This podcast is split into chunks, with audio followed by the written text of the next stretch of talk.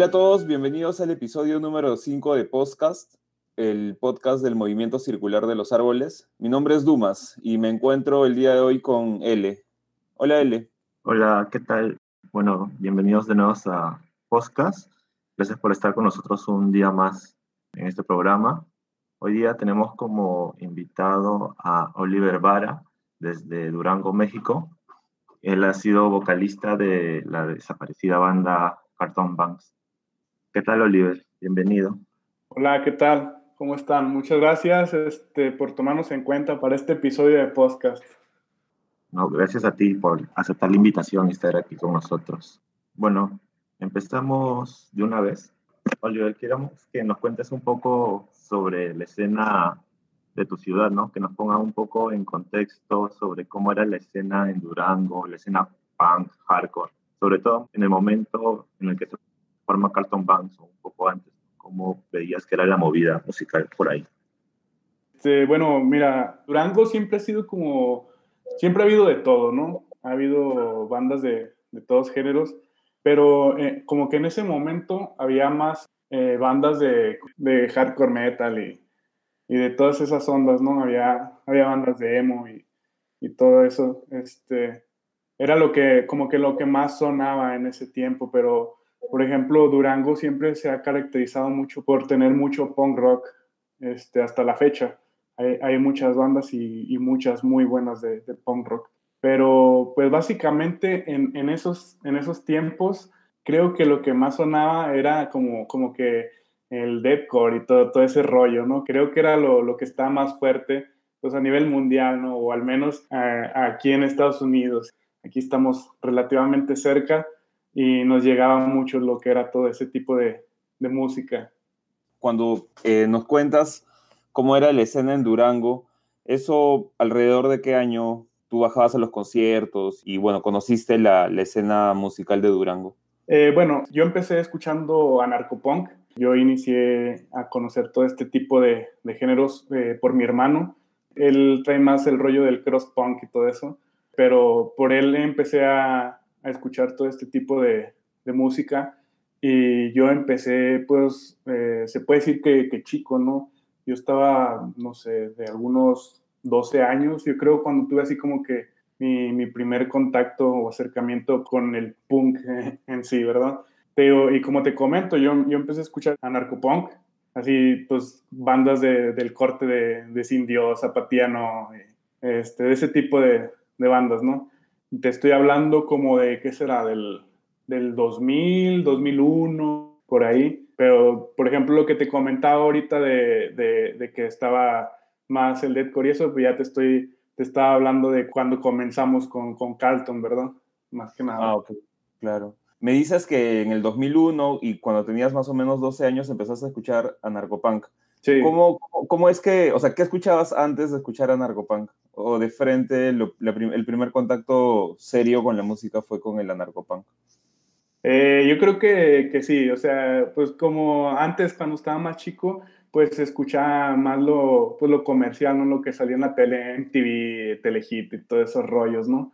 Era lo, era lo, que, lo que tenía más como que, pues más a la mano, ¿no? Después de, de eso, de ese rollo, pues brinqué así, como por decirlo así, de un día para otro a, a escuchar bandas de, de, punk, de narcopunk, que a la fecha todavía las sigo escuchando y, y, las recuerdo todavía, todas las bandas que escuchaba en esos tiempos, pues todavía a veces las la, recuerdo con mucho cariño, ¿no? Que fueron las que me iniciaron en, en todos estos gustos, pues. Claro. Eh, has iniciado bastante joven, porque de hecho a los 12 años, no sé el resto de las personas que nos está escuchando, pero es como que todavía no tienes ese criterio musical, ¿no? Sí, es sí. como que simplemente lo que, bueno, lo, lo, que tus amigos escuchan, lo que, no sé, la gente alrededor tuyo escucha. Sí. Y, y en verdad no, no, escoges lo que, lo que consumes musicalmente. ¿Y cómo Ajá. es que luego te topas con el screamo? ¿Cómo es tu primer contacto con el screamo? Bueno, en sí, fíjate que no fue así como que contacto directo con el screamo, por decirlo así, este, yo empecé, yo creo que acercándome de a poco, porque como te comento, mi hermano siempre, que fue el que me, me inició en, en, el rollo del punk y todo eso, eh, él siempre traía a la casa discos de bandas nuevas o conseguía por ahí cassettes y cosas así, viniles. Y me acuerdo que él traía, por ejemplo, hablándote de bandas este, un poco ahí que se acerquen al género, eh, me acuerdo que las primeras que conocí fue como Remains of the Day, Ekaya, Tragedy, Witch Hunt, y todo ese tipo de bandas. Te estoy hablando por ahí como del 2003 más o menos, este, que tuve así como que mi acercamiento con, con bandas así de ese tipo que, que pues las escuché y, y, eran totalmente diferentes a lo que venía escuchando, que era el, el anarcopunk y el punk rock, ¿no? Eran como que eh, un poquito más, ¿cómo te diré? Traían más punch, ¿no? Y, y, aparte de traer más punch, este, la música traía mucho sentimiento, ¿no? Y me gustó, me llamó la atención mucho, entonces como que de ahí me, me empezó a llamar a, a, buscar bandas similares, ¿no? Y de ahí, de ahí en adelante, continué buscando. Lo que sí te puedo dar como referencia, me acuerdo que, que por ahí en esos tiempos, como en 2004 más o menos, recuerdo que, que, conocí una página que se llamaba V-Violence. La V-Violence era como una biblioteca de Screamo, haz de cuenta. No estoy 100% seguro, pero creo que esa página este, la, la corría el, el, vocalista de, de No Chardon. Entonces, este, ah, ahí subían este, por orden alfabético todas las bandas que iban saliendo o como que de los discos que él tenía, no sé este, subían así como que una, una breve reseña y, y, los, los discos, y yo de ahí agarraba nombres, ¿no? O sea, porque no venía ni siquiera canciones ni nada, así como para escuchar, sino que yo agarraba los nombres y yo me iba y las buscaba en, en Soulsec y bajaba material de ahí, ¿no? Y de ahí fue yo que empecé a recolectar muchas bandas. Mira, y comenzaste escuchando eh, Kaya, que realmente no es propiamente Screamo, no. sí tiene elementos, bastantes elementos de, del Screamo, ¿no? Sí, eh, yo también me acuerdo que cuando me topé la primera vez con Ekaya fue, fue fantástico porque, o sea, vienes a escuchar punk, punk rock hasta emo o, emo core, ¿no? Y te topas con Ekaya y Ekaya es todo un mundo nuevo porque es como que hardcore y es crash y es punk y es bien sentimental, es bastante emocional. Sí, Sí, sí, sí. Es, natural que te hayas pasado de, de, de, Kaya a, a, explorar sonidos más similares, ¿no? Sí, fue como em, que lo, que lo que me enganchó el tipo, el, el sentimiento que, que proyectaba, ¿no? Y como que te intenté buscar como que bandas, por decirlo, similares, que igual y no son tan similares, pero como que siento que, que transmitían eh, una carga fuerte de emociones, ¿no? Y bueno, Oliver, y a partir de que empiezas a conocer toda esa música, ¿Cuánto tiempo pasa desde que descubres esta música y, empiezas a plantearte la idea de, generar una banda, de crear una banda con tus amigos? Pues mira, este, yo siempre he tenido bastantes amigos y conocidos que son músicos, ¿no? Este, y que han tenido bandas y todo eso. Yo la verdad no toco ningún instrumento ni nada, pero tenía la tentación de, de cantar, no de gritar, porque sentía que que, que, que, eso me iba, me iba a hacer sentir bien, ¿no? Y, y más por el hecho de que empecé a conocer estas bandas y cómo se llama, como que, no sé, tenía la espinita, ¿no? De, de hacerlo. Como en 2006 y todo eso, me, me empecé a juntar más con, con, amigos que tenían bandas y todo eso. Empezó a surgir la idea, ¿no? Más o menos aproximadamente, yo diría que como en 2006. O sea, no, no era así como que como que algo ya planteado, pero era como que ya una idea vaga, ¿no? De, me gustaría hacer algo, algún proyecto, algo, digo, algo así. Por lo que sabemos, el primer nombre de Carton Banks fue Airborne de Papantla, o algo así. Sí, Airborne of Papantla. Cuéntanos un poco de, de cómo fue esa época. Nosotros empezamos a, a, ensayar como tal, como por decirlo así, como banda, como en 2007. ¿Sí? Y nosotros no teníamos definido nombre ni nada. Y, y fue así como que siempre eh, nosotros rentamos lugares para, para ensayar, ¿no? Porque no teníamos inclusive como que instrumentos propios para, para poder ensayar, ¿no? Entonces, cuando íbamos a los cuartos estos de ensayo, nos pedían el nombre de la banda para podernos agendar el, el, el ensayo, ¿no? El cuarto ensayo. Entonces fue así como que, ¿cómo nos ponemos? Y fue así como que de repente, ah, vamos a ponernos Airborne of Papantla, ¿qué quiere decir los voladores de Papantla, no? Es que los voladores de Papantla es un ritual que se da aquí en México donde eh, ciertas personas se, se, suben a un poste, este, se, se, amarran de los pies y se dejan caer como tipo si fuera bungee y empiezan a volar alrededor de, del poste, ¿sí? Entonces nosotros lo pusimos así como que, ah, está chido, ¿no? Y, y lo, lo, lo, empezamos a manejar así, te nada más como para, para tener un, un, nombre para poder apartar en los ensayos, pues, pero no era así como que nada formal, por decirlo así. ¿Y por qué no quedó ese nombre? Como que no lo sentíamos tan nuestro, por decirlo así, ¿no? Que nos gustaba, pero no sé, como que no, no del todo, pues, no, no, no estábamos muy convencidos. Como que, te fue así como que de repente, pues, que lo pusimos, no tanto como, como que lo hubiéramos planeado o que lo hubiéramos pensado que se fuera a llamar así la banda. Digo, y fue así como que un por mientras, por decirlo así, ¿no?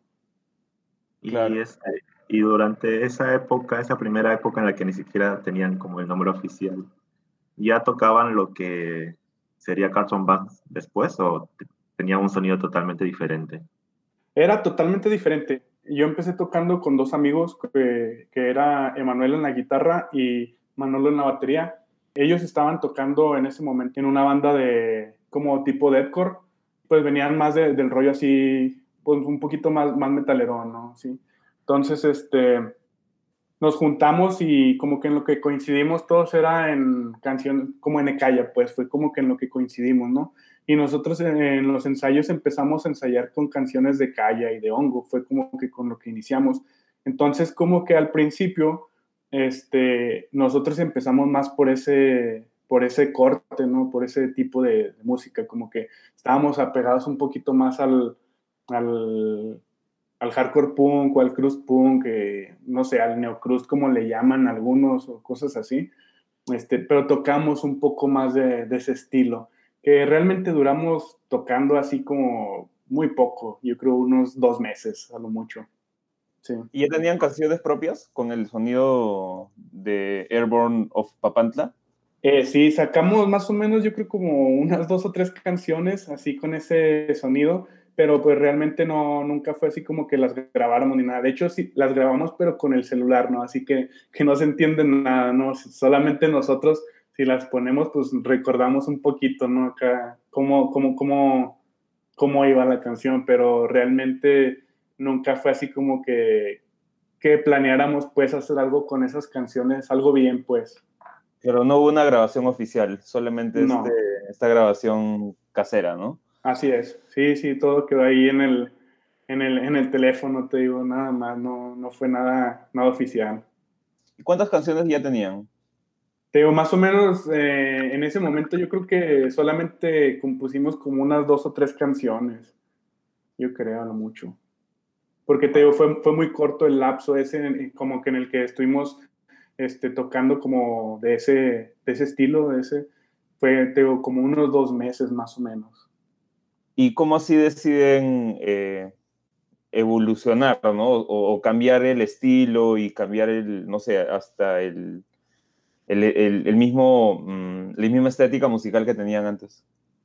Empezamos a, coincidir un poquito más este, los tres en, bandas, como que entre nos empezamos a, pasar bandas entre los tres, ya más, este, más del emo violence y todo este rollo, fue como que nos empezaron a gustar otro tipo de sonidos, ¿no?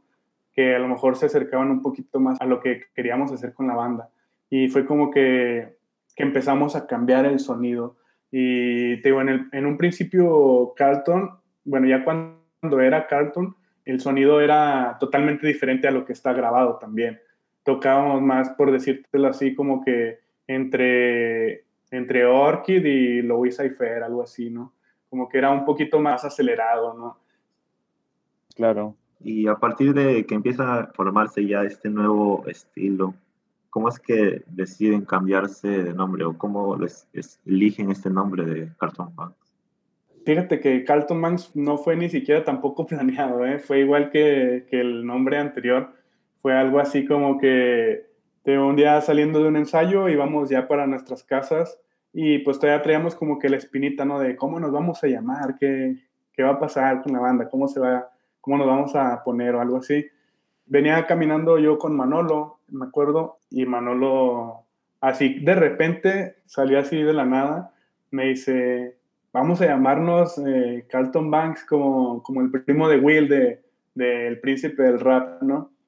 Y nos volteamos a ver así como que con una expresión así como de, ah, pues, pues va, suena chido, ¿no? O sea, digo, pero no, no fue así como, como planeado, ¿no? Ni, te digo, a veces piensan que, que, es por el rollo que venía atrás de, de ponerle nombres de, de, personajes a las bandas de, de, estos géneros, pero realmente no, o sea, fue así como de repente.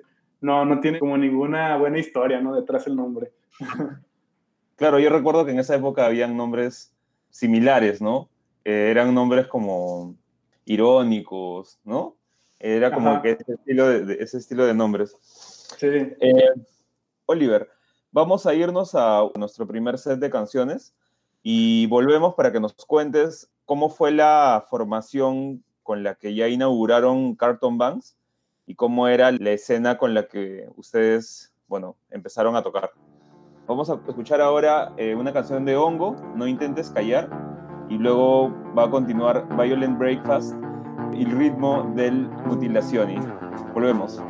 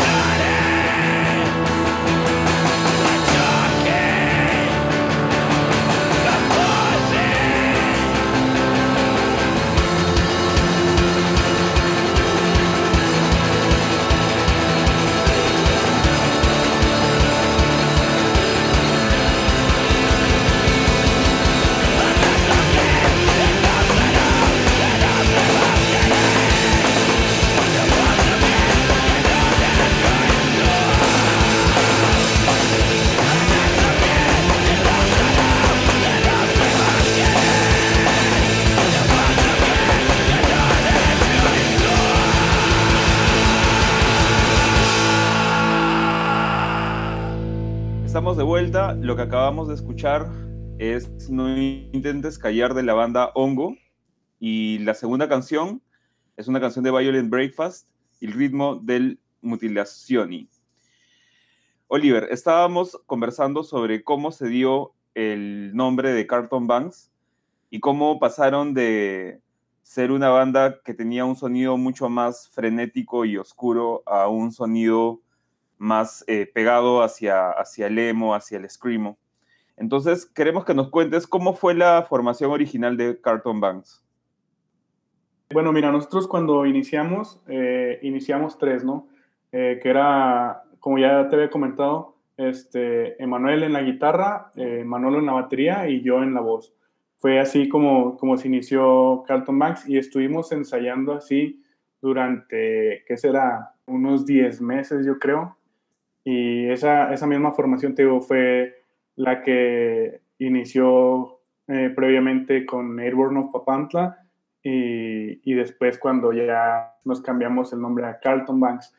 Cuando dimos nosotros como que el, el primer show, ahí ya había entrado con nosotros a tocar el bajo un, un amigo nuestro que se llama Eliel. Eh, así que fue como que esa la, la primera formación, así por decirlo, formal, ¿no? Que fue con la, con, con la que hicimos nosotros nuestra primera presentación. En la época más activa de Carlton Banks eran muy comunes las bandas de deathcore, metalcore y post-hardcore influenciadas eh, tremendamente por lo que estaba pasando en Estados Unidos en ese momento. ¿Qué opinión tenían sobre esa escena? ¿Ustedes tocaban con estas bandas, Oliver? Eh, sí, este, de hecho, como te comento, eh, lo que vienen siendo, pues los tres, Manolo, Eliel y Emanuel, los tres tocaban a la par en otra banda que se llamaba Horror Tears, este, que, que era como de deathcore. Entonces, este, por lo general, siempre que nosotros eh, tocamos, tocamos con bandas de este tipo. Como que pues también era lo que estaba más, más presente, ¿no? En, en esos tiempos. Estoy hablando de 2000, entre 2007 y 2000, no sé, 8, 9, cosas así. Pero sí, este, como que fue con ese tipo de bandas con las que más compartimos shows. Y aparte porque pues muchos de, de nuestros amigos tenían bandas de este tipo, ¿no? y muchas eran muy, muy buenas bandas para en su momento. Este, de hecho, yo me llegué a ir de, de gira con ellos, con, con Horror Tears, pues nada más acompañándolos, ¿no? En dos, tres fechas así, fuera de aquí de, de la ciudad. Y pues era muy, muy, muy chido, ¿no? Porque, este, pues teníamos muy buena amistad siempre con, con las demás con las demás personas de, de otras bandas que tocaban de este tipo de géneros, ¿no? Claro. Me genera una duda. Eh, ¿Ustedes participaban más en la escena de core metalcore o, ustedes eh, tuvieron algún tipo de acercamiento en algún momento con la escena screamo de, de, Durango? Realmente en Durango no hubo en sí tal como una, una escena screamo, ¿no? Como que no, en, ese, en esos tiempos, a lo mejor, no sé si te estoy mintiendo algo, pero yo nunca conocí una banda de, del género, así, eh, en esos tiempos, aquí en Durango. Por lo mismo, nosotros siempre tocábamos, digo, con, ya sea con bandas de punk rock, de deathcore, nunca fue así como que, que tuviéramos problema con tocar bandas de, de, otros géneros, ¿no? Te digo, y más porque no había como que otras bandas que tocaran similar o, o, que tuvieran un, un, sonido parecido al que, al que nosotros traíamos, ¿no? como que nosotros éramos los que teníamos que adaptarnos a, a, los shows, ¿no? Más que nada. Claro. Claro, yo recuerdo que en esa época era como el boom del post-hardcore este más comercial. Entonces, sí, pues era, era común que una banda de Screamo, y sobre todo de una ciudad donde no existen otras bandas de Screamo, tenga que acoplarse a, a esta escena como que alternativa, ¿no? Sí, de hecho aquí había muchas bandas que que traían sonido así como, no sé, en esos tiempos que sonaba mucho Atreyu, este, Trivium, eh, no sé, Alexis on Fire y todas esas bandas. Había muchas bandas de aquí que traían ese, ese tipo de sonido, este, que está chido, o sea, a mí también me, me gustan, ¿no? Las bandas esas. Y te digo, era más, más, más que nada con, con, con el tipo de géneros que compartimos nosotros en ese tiempo. Claro. Oliver, entre el 2008 y el 2009 grabó el primer trabajo de Carlton Banks y el único EP de, de, la banda, ¿no? Con cuatro canciones, Cuatro metros de nieve en verano. ¿Nos podrías contar un poco de cómo fue la grabación de todo este EP? ¿Por qué tomó casi un año producir este disco? Bueno, nosotros en ese tiempo éramos estudiantes, ¿no? Todos estábamos pues relativamente chicos, ¿no? Entonces, este, pues nosotros no trabajábamos, ¿no? Y no teníamos como que los medios suficientes para, para poder realizar una, una buena grabación de, de las canciones que teníamos. Entonces, haz de cuenta que nosotros fue, eh, juntamos dinero para grabar lo que fueron dos canciones, ¿no? Que fue El mundo está en su propio dolor y Roce de viento. Este, y las grabamos en, en 2008, esas canciones no quiero echar mentiras, pero creo que fue como a finales de, de 2008. Eh, y, y, las, otras, las otras dos, la de Bosque y, y, la de Song for la Pandilla, las grabamos como principios de 2009, ya que juntamos nuevamente dinero, ¿no? Para poder grabar las otras dos canciones. Entonces, por eso las grabamos como que por separado. Que también se nos complicaba un poco porque todavía en ese, en ese tiempo no teníamos otro guitarrista, ¿no? Entonces, cuando grabamos las primeras dos canciones, de hecho, tampoco teníamos este bajista. Éramos la misma alineación con la que empezamos. Éramos nuevamente Manuel, Manolo y yo, cuando grabamos las primeras dos canciones. Entonces, Emanuel se tuvo que hacer cargo de, grabar lo que fueron las dos guitarras y el bajo de, esas dos canciones. Ya cuando grabamos Bosque de Humo y Song for la Pandilla, este, ahí ya, ya había entrado con nosotros a tocar el bajo Quique y él se hizo cargo de, grabar el bajo de esas canciones, pero en esas también eh, Manuel tuvo que, componer y grabar las guitarras de las dos canciones. Entonces también como que por ese lado se nos complicaba un poco porque no había quien tocara con nosotros, ¿no? Para la guitarra, para poder completar la banda bien. Entonces también como que por eso a veces se nos dificultaba un poco todo eso. Me queda la duda de a qué hace referencia el nombre del EP. Ah, por ejemplo, el, el número 4, pues hace referencia a que son cuatro, cuatro canciones, ¿no? Y por ejemplo, aquí hace referencia a cuatro metros de nieve en verano, que es como, como por ejemplo, que no te lo esperas, ¿no? Que haya nieve en verano. Como o sea, es algo que sí lógico, ¿no? Entonces, como que te cae como, por decirlo así, como un balde de agua fría, ¿no? Algo inesperado. Entonces eh, quería hacer alusión a que las canciones tipo eran algo así, ¿no? Como que eran algo que, que te caían así como, como de repente. Pero también es como que el mensaje ahí un poco, es como que jugando, ¿no? El, nombre. También haciendo referencia pues un poco a, al calentamiento global y todo eso, ¿no? O sea, que, que, cómo es posible que va a caer nieve en verano, ¿no? Va por ese lado porque pues en sí la, las canciones siempre que, las letras de, de las canciones de Carlton eh, siempre fueron enfocadas más en un, en un, toque un poco político, ¿no? Como un poquito de, de, protesta, por decirlo así. Y un poquito más adelante vamos a hablar más de, de las letras de, de, sus canciones. Pero ahora queríamos preguntar sobre si este disco fue editado en físico por algún sello o ustedes mismos, alguna edición independiente habían hecho. Eh, eh, mira, yo lo edité con un amigo mío, con Beto. Lo sacamos en, en formato minidisc eh, lo hicimos totalmente nosotros, hicimos aproximadamente que serán como unas, no sé, 50, 80, entre 50 y 80 copias, ¿no? Hicimos el mini lo serigrafiamos y hicimos todo lo que viene siendo el booklet aquí casero a mano, también serigrafiado y con, con copias. Las letras estaban este, impresas en, en papel de acetato, en, así transparente, y estaba con un, cordoncillo como de lazo, que era el que unía todo, ¿no? Y cerraba el, el, el empaquecito del minidisc. Este, que, pero de hecho, este, esa edición la sacamos como, ¿qué será? Como en 2009, más o menos, algo así. Pero nunca los saqué a la venta, nunca los, los, este, los, los, regalé, nunca, o sea, se quedó, se quedó la edición hecha, pero nunca se le dio difusión, pues. Entonces, este, los, los disquitos, esos, los minidiscs, eh, los saqué hasta una vez que fuimos a tocar en Aguascalientes, me parece en 2013 o 2012, algo así. Estuvo bien, bien chistoso, ¿no? Porque yo la saqué para, para venta ahí cuando, mientras tocamos y eso, y le encargué las cosas a, a un amigo que iba con nosotros. Y él en vez de, de venderlos los regaló todos, todos así. Ya cuando llegué le dije, ah, ya los vendiste todos. Y dice, no, ya los regalé todos. Y yo así, ah, fuck. Pero pues sí, lo, lo, bueno, lo chido es de que se, se, le dio difusión, ¿no? O sea, que, y, y, que, que al final pues no se quedó guardada, ¿no? La edición esa. Claro. La última canción del EP es Song for la Pandilla, eh, la cual es sin duda una de las mejores canciones eh, con, de corte escrimo y con un mensaje muy positivo, en la que se resalta el apoyo mutuo entre amigos. ¿Cómo surge esta canción? Eh, ¿Hasta ahora son, son amigos todos los, de, los que iniciaron Cartoon Banks? Sí, sí, sí, seguimos este, todos, eh, cuando nos vemos, pues seguimos eh, viéndonos como, como amigos, ¿no? Como lo que fue. Pero de hecho, bueno, esa, esa, esa letra o esa canción, yo, yo la escribí para, para mi grupo de amigos, ¿no? De, de toda la vida, ¿no? somos como cinco amigos, como que siempre hemos estado en las buenas y en las malas, ¿no? Que no, nos conocemos, no sé, desde hace a lo mejor como 20 años, algo así.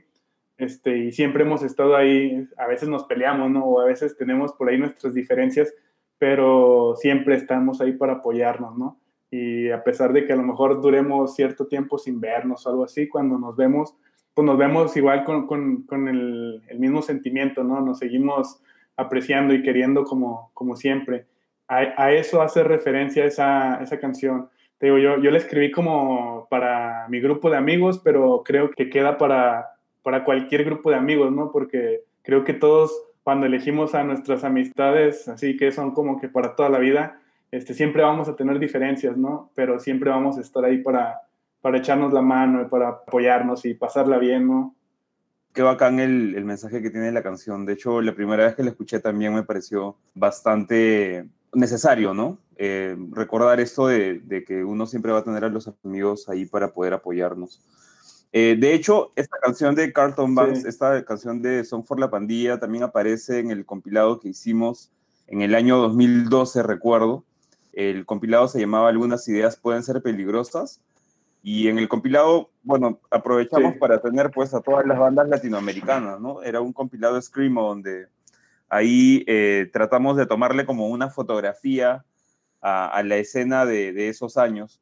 Entonces, sí, pues yo, me acuerdo que, en las coordinaciones y, cuando, cuando contactamos contigo también pudimos hablar sobre, sobre, sobre la banda y, nos contaste un poquito sobre cómo, cómo se encontraban ustedes. L. Este, yo quisiera hacer una pregunta más este, sobre tus letras. Ahora que lo mencionas, empezando la entrevista, que empezaste escuchando bastante anarcopunk, creo que eso se siente bastante en, en, el, en, el, sentido político que tienen tus letras, ¿no? Un poco. Si nos podrías contar un poco de tu proceso creativo para escribir, si primero serían las letras, o primero hacían la música, o si eran ideas que combinaban. Eh, fíjate que, bueno, primero componíamos la, la, la, música por lo general.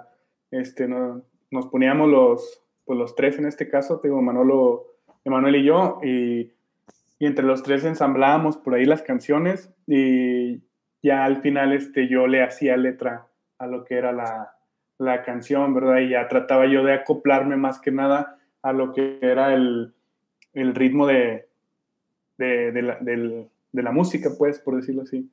Sí, pues yo, yo siempre, te, pues, como que crecí, por decirlo así, como con el anarcopunk y, y el, el punk así de, de protesta y todo este rollo. Entonces, este, como que yo siempre me quedé con eso, ¿no? De, de que las letras tenían que tener cierto mensaje, ¿no? O sea, como que no, no, no, no me nacía, no digo que esté mal, pero no me nacía, por, por ejemplo, hacer canciones de amor, ¿no? Entonces, este, hay, hay canciones de amor que están muy, muy chidas, ¿no? Como las de Swiss Lone y todas estas bandas. Este, pero te digo, a, a, mí en lo personal como que no, no, no sé, no, no me salía, no me nacía entonces, como que siempre les quise dar como que más por el lado de, de la, la, protesta, ¿no? Pero igual está como que un poquito por ahí disfrazada, ¿no? No es así como que tan directa como, como otras, otro tipo de canciones, ¿no? Que te dicen de que destruye el sistema y todo esto, ¿no? O sea, esto, esto, es un poquito más así como, eh, como te diré, como tipo metáfora, por decirlo así, ¿no? Creo que bastantes bandas de Screamo usan eso, ¿no? Como que se siente algo bien introspectivo, pero también tienen un trasfondo político sus letras. Sí, sí, sí, como que yo pienso que también es, es parte de, del, del, sentimiento, ¿no? De, las bandas. O sea, como que proyectar esto, pues, sacar lo que, lo que uno a, lo mejor no, no, puede expresar de alguna otra manera, ¿no? Sí. Sí, yo estoy de acuerdo porque, eh, de hecho, yo a veces escribo las letras para, para la banda con la que toco y realmente uno, uno nota que tú escribes sobre lo que más eh, estás en contacto. Y a mí me pasaba antes que tenía mucho más contacto, no contacto, sino mucha más influencia de las cosas que sucedían alrededor, porque las cosas que sucedían alrededor me, me llamaban mucho más la atención que las cosas que de repente yo podría expresar desde mi, propio punto de vista, desde mi propio universo interno, ¿no? Entonces, a mí me pasaba que también yo terminaba escribiendo letras que tenían un tinte más, em, no contestatario, pero tenían un tinte mucho más de crítica, de, de, observar la realidad y, decepcionarse de la misma. Entonces, yo creo que, de la misma forma eh, ustedes llegaron a la misma conclusión. Sí, sí, sí. Sí, porque tengo, como que, bueno, yo, yo enfocaba un poquito más este, la letra es como allá el rollo de, de, que nos estamos acabando el planeta, ¿no? Por decirlo así. Entonces, así como que era el, el, el, como que el, el, enfoque que les quería dar, ¿no? A las letras, de, de decir de que, como que hacer reflexionar, ¿no? De que, de que estamos haciendo muchas cosas mal, ¿no? Como, como seres humanos o, o como sociedades. Claro, y es un mensaje súper necesario en, ese, en, en, cualquier momento. Sí. Creo. Ustedes llegaron a tocar con muchas bandas de screamo mexicano, como Chaos Villa, con Zaratustra Has Been Killing the 70s, con Our, Bastard Existence, Agonía, Joliet, entre, entre otras. Eh, ¿Cómo era la relación que mantenían con estas bandas? ¿Crees que en algún momento ¿consideras que existió o existe una escena Screamo consolidada en México? Yo, por ejemplo, con de Zaratustra, pues todavía sigo teniendo contacto con ellos ahí, o sea, no así como que tan platiquemos todos los días y todo eso, ¿no? Pero sí seguimos teniendo contacto. También con de Arcadia, con, con este, con, con Tlacuache.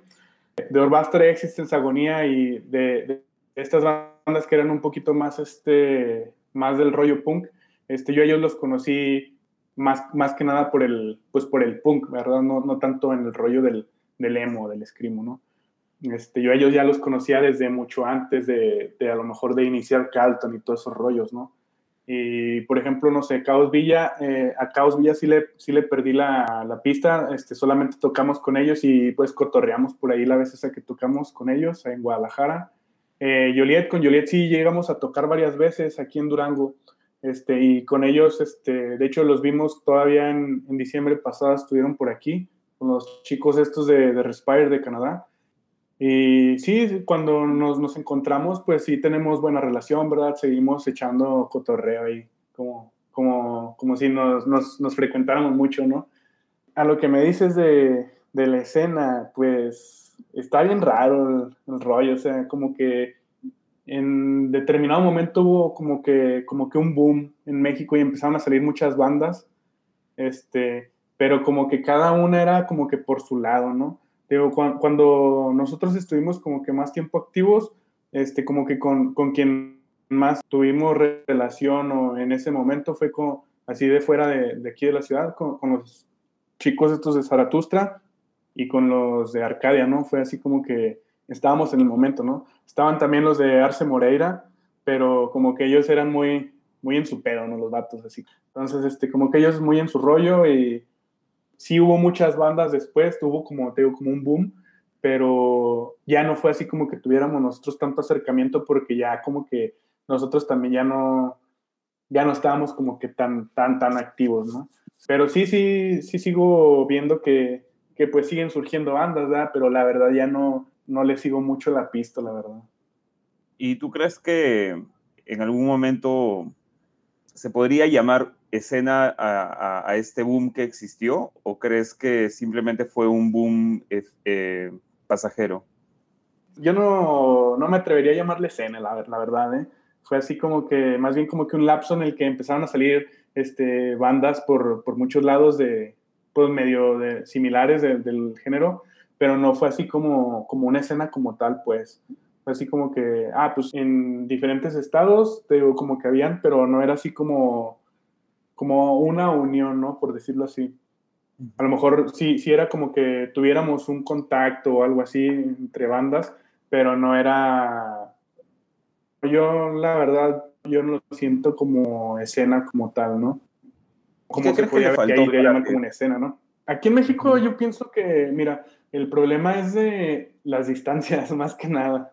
México es un país muy grande y las distancias entre los estados son, son muchas, ¿no? Entonces a veces salir y, conocer o, este, o poder ir a tocar fuera a otros lados, a veces sí era muy complicado y más por el hecho de que éramos pues jóvenes, ¿no? No teníamos a veces el recurso económico para poder aventarnos una gira, ¿no?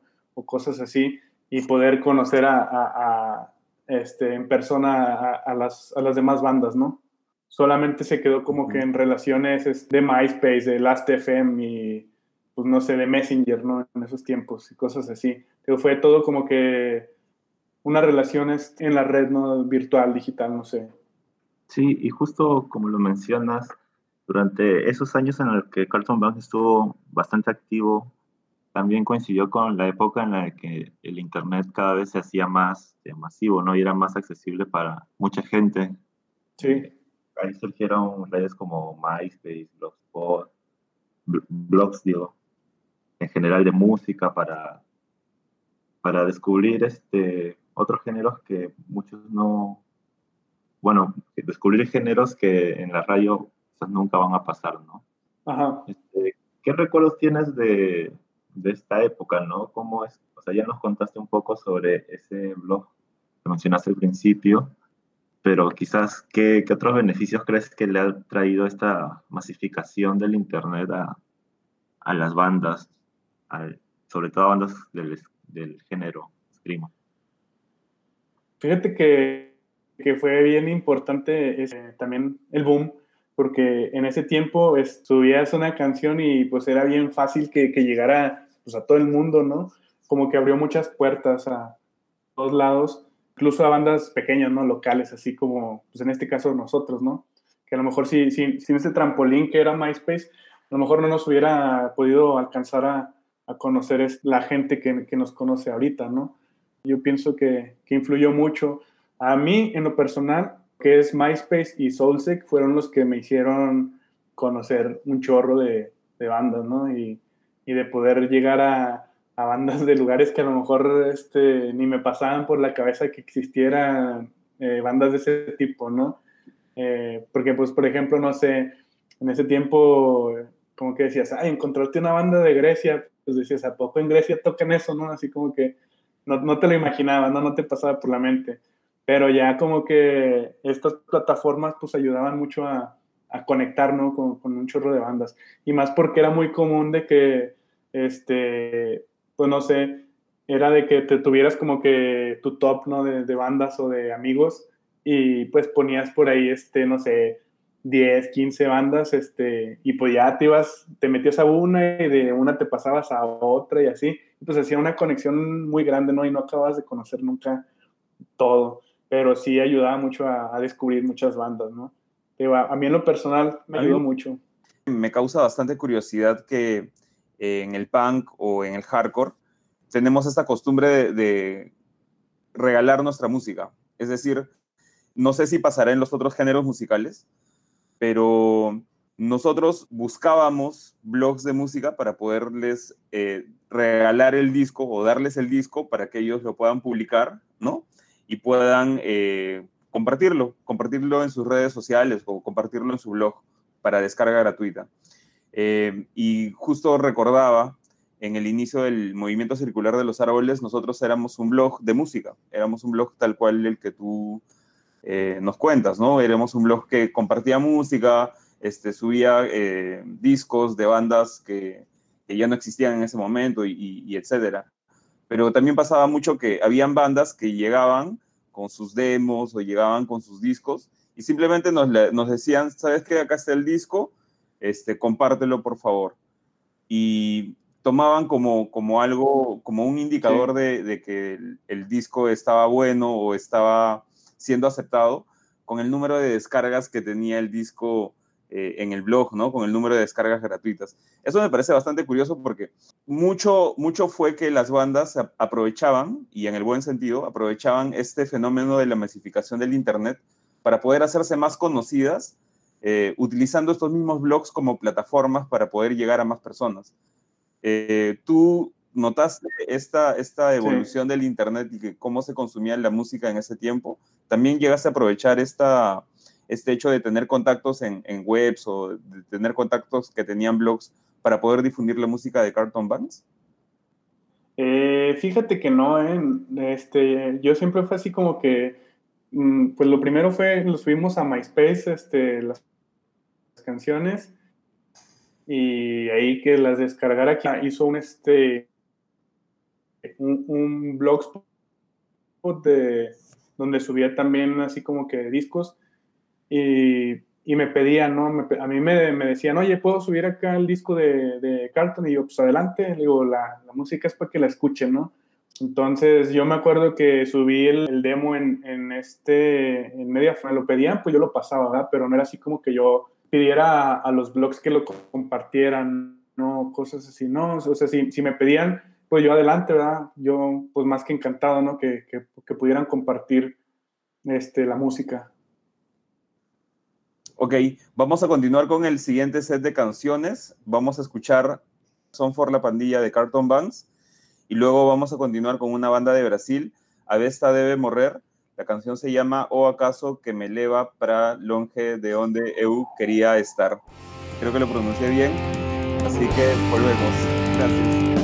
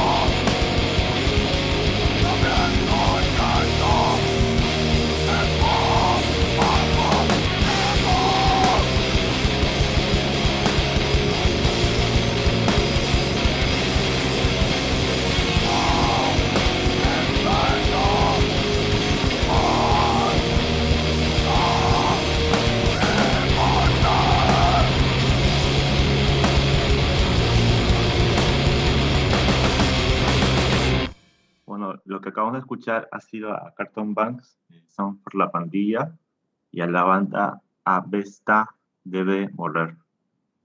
Bueno, justo como escuchábamos la canción de Carlton Banks, esta perteneció al compilado Algunas ideas pueden ser peligrosas, en el que también participaron bandas como Angkor Wat, Ostende, Nublado, entre muchas otras. Este, ¿Recuerdas un poco de cómo surgió la idea del compilado y, recuerdas cómo fue su lanzamiento? Recuerdo, tengo muy poco. ¿eh?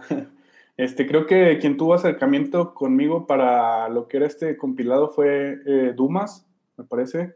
Él me preguntó que si podía usar alguna una canción o si estaba interesado en que, que saliera una canción en el compilado, ¿verdad? Este, yo le dije que sí, que sin problema podían usar este, pues la canción que, que ustedes eh, creyeran más apropiada, ¿no? Que les gustara, que estaban disponibles, la, la que quisieran usar, ¿no? Entonces, este, y pues ya se, se decidió por la de Song for la Pandilla y me parece, me pareció muy, muy buena idea, ¿no? Este, y creo que sí, este, que sí ayudó un poco porque recuerdo que lo subieron también por allá a YouTube, creo, el, el compilado, y, y, mucha banda de, de, Latinoamérica este, mandaba mensajes ¿no? ahí al, Facebook de, de, de, Carlton y que, pues que les gustaba ¿no? la música. Entonces yo creo que sí, que sí tuvo buena, este, buena recepción, ¿no? El compilado y está, estaba muy chido, ¿no? Porque había muchas muy buenas bandas. Y aparte de esas cuatro canciones que aparecieron en su EP, bueno, seguramente han compuesto más, pero llegaron a grabar alguna.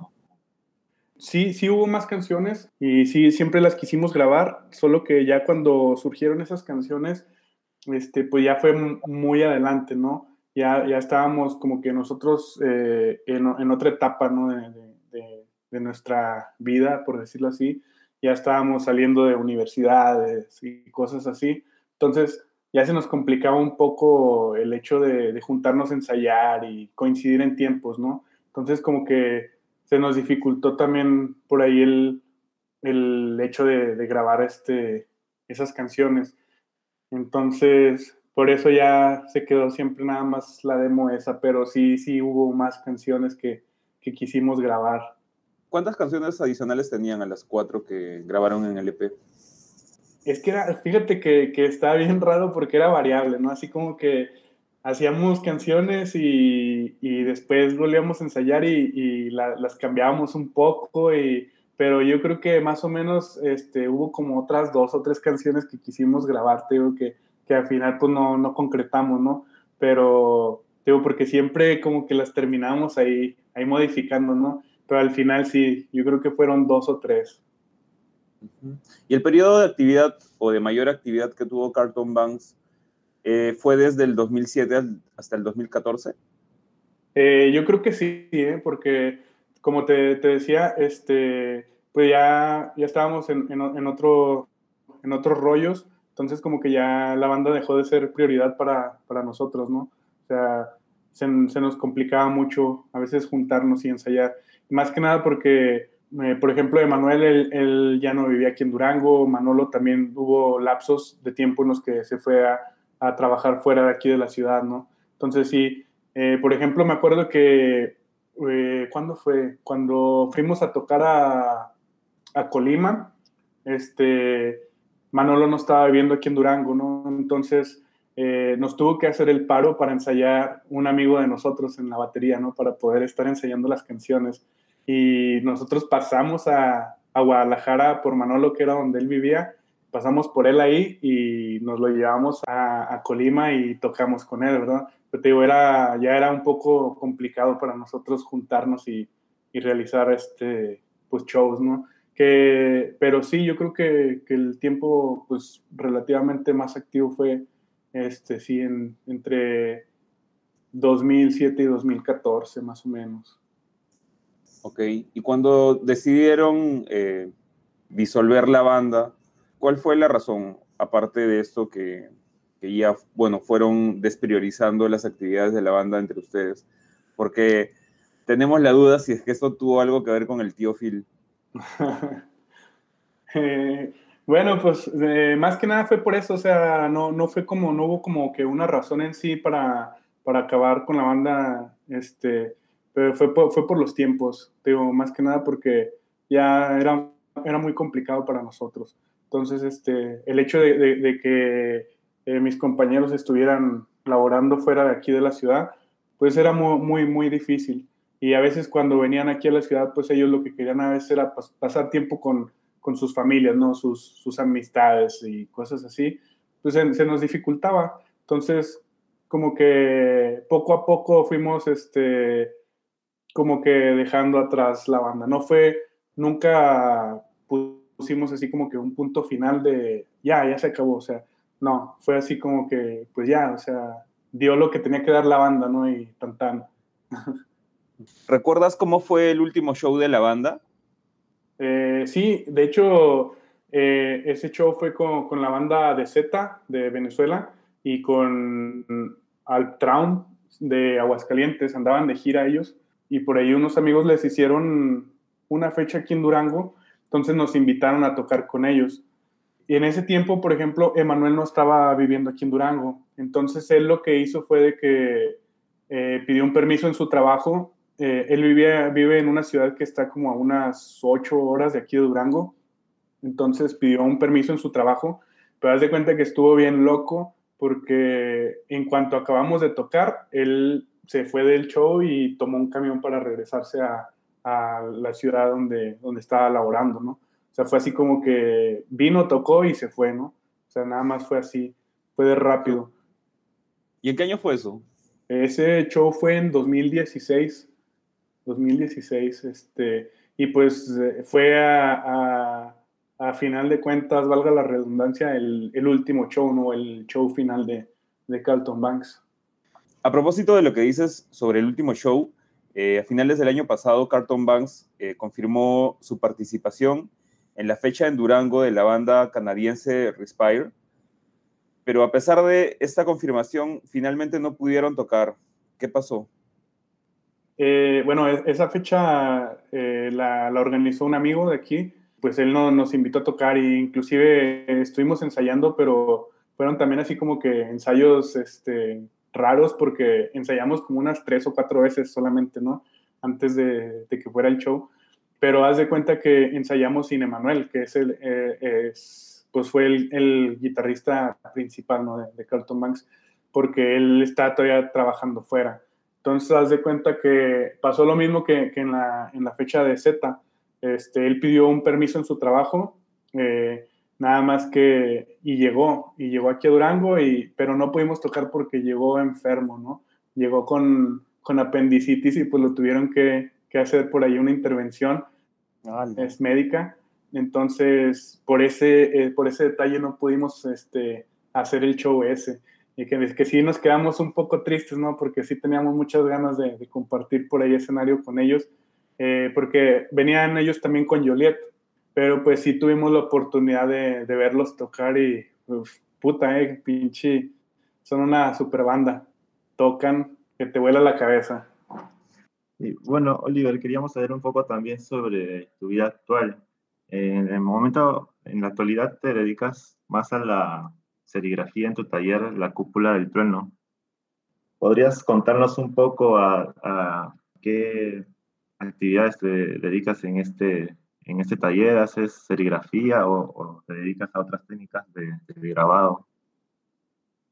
Bueno, yo tengo el taller de, de, serigrafía este La Cúpula del Trueno hace seis años. Lo inicié en, 2014 con un amigo, pero actualmente soy solo yo.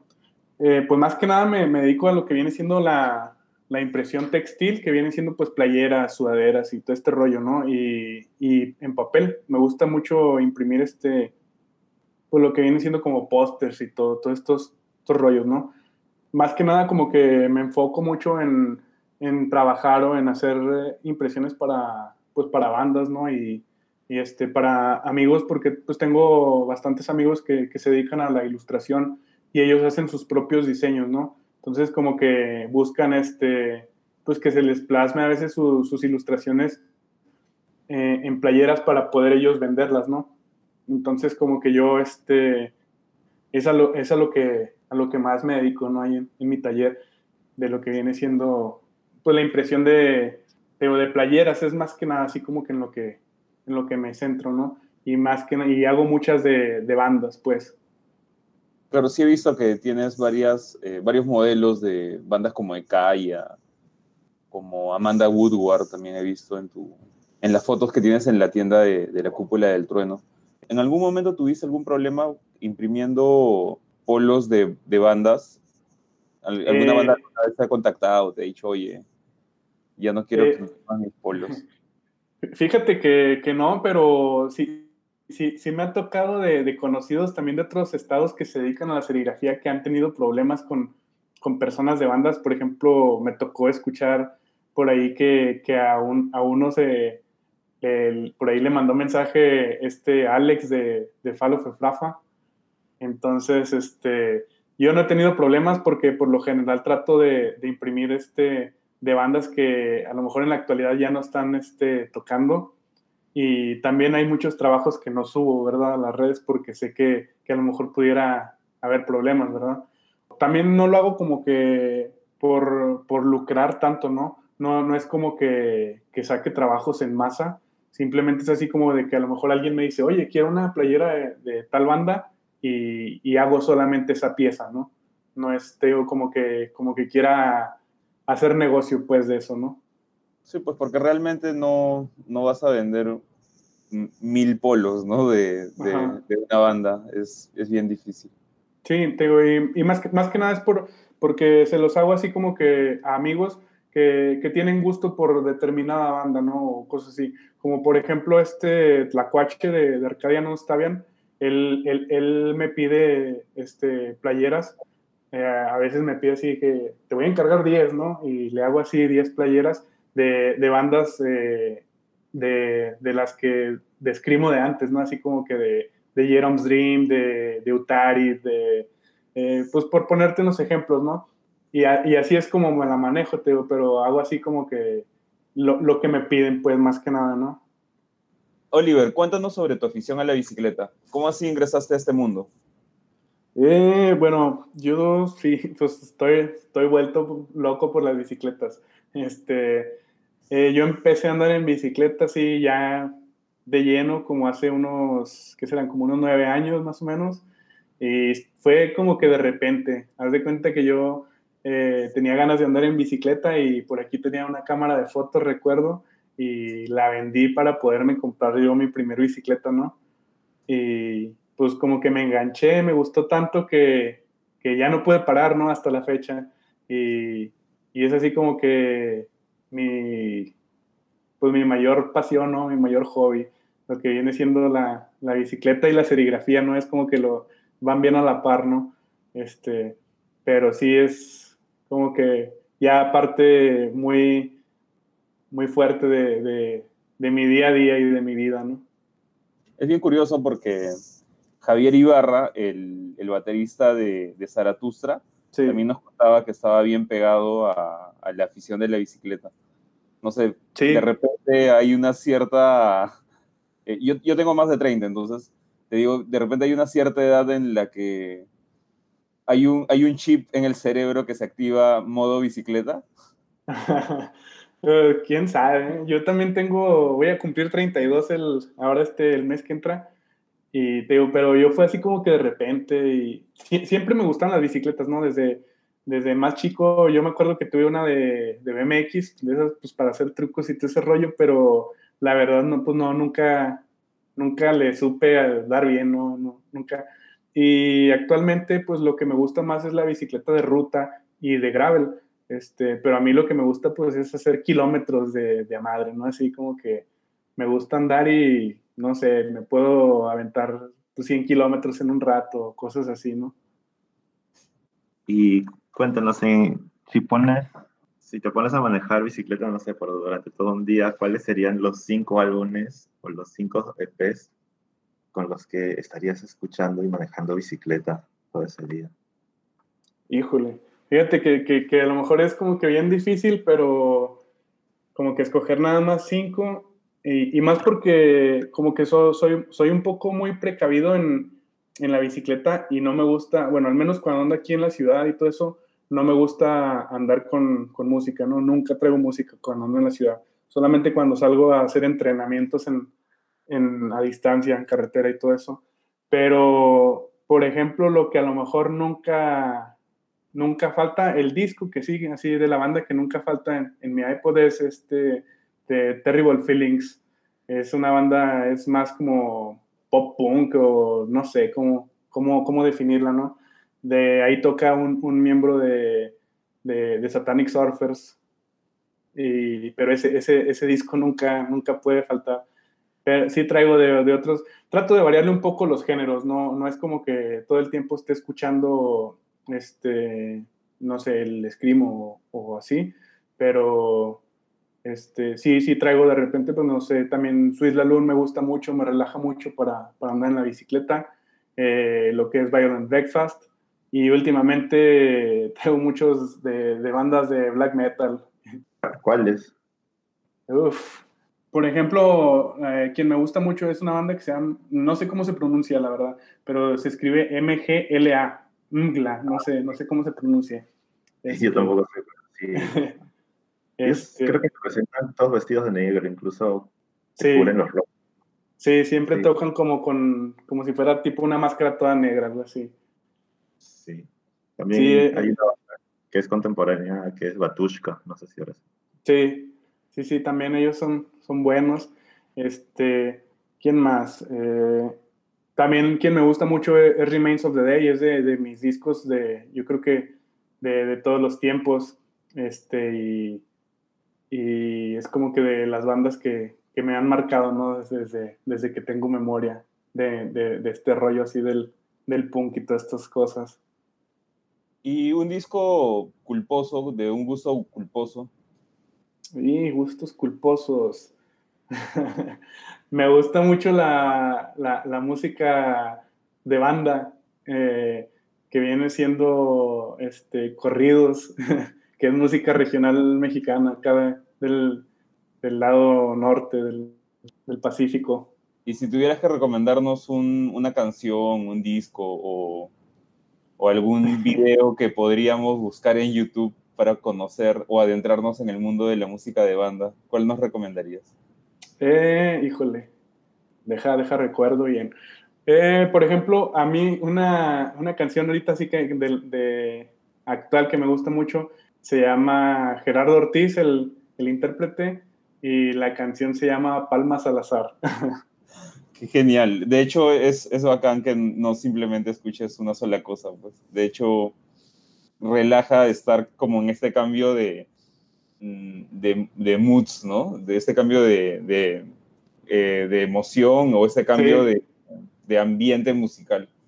Eso me parece a mí también mucho. Sí, como que trato de, de, no, de no encerrarme siempre en escuchar nada más un solo género. Trato por lo general de, de escuchar un poco de todo, ¿no? O sea, porque pues también como que a veces se satura uno nada más de escuchar de cierto tipo y, y pues ya no haya uno ni, ni qué hacer, ¿no? ya termina a veces uno ni disfrutándolo de la misma manera, ¿no? Entonces como que por eso este, trata ahí de repente de darle una, una leve variación. Uh -huh. Y hablando de canciones variadas, vamos a continuar con el set de canciones. Vamos a, a, escuchar El mundo está ya en su propio dolor de Carlton Banks. Y luego vamos a continuar con Church Gambler de Mesa Verde. Volvemos.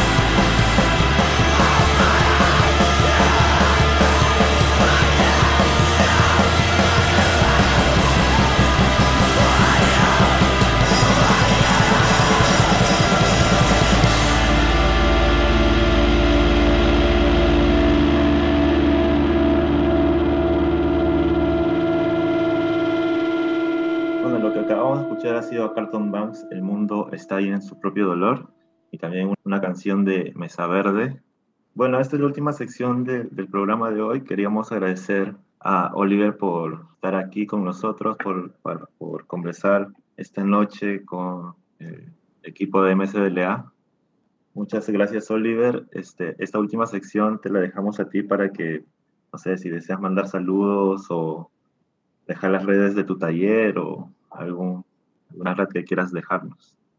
No, pues más que nada agradecerles a ustedes, a, a todos los, los miembros de, del Movimiento Circular de los Árboles, por seguir tomando en cuenta a la banda, ¿no? Que a pesar de ya tener tanto tiempo de, inactividad, este, pues siguen recordándola, ¿no?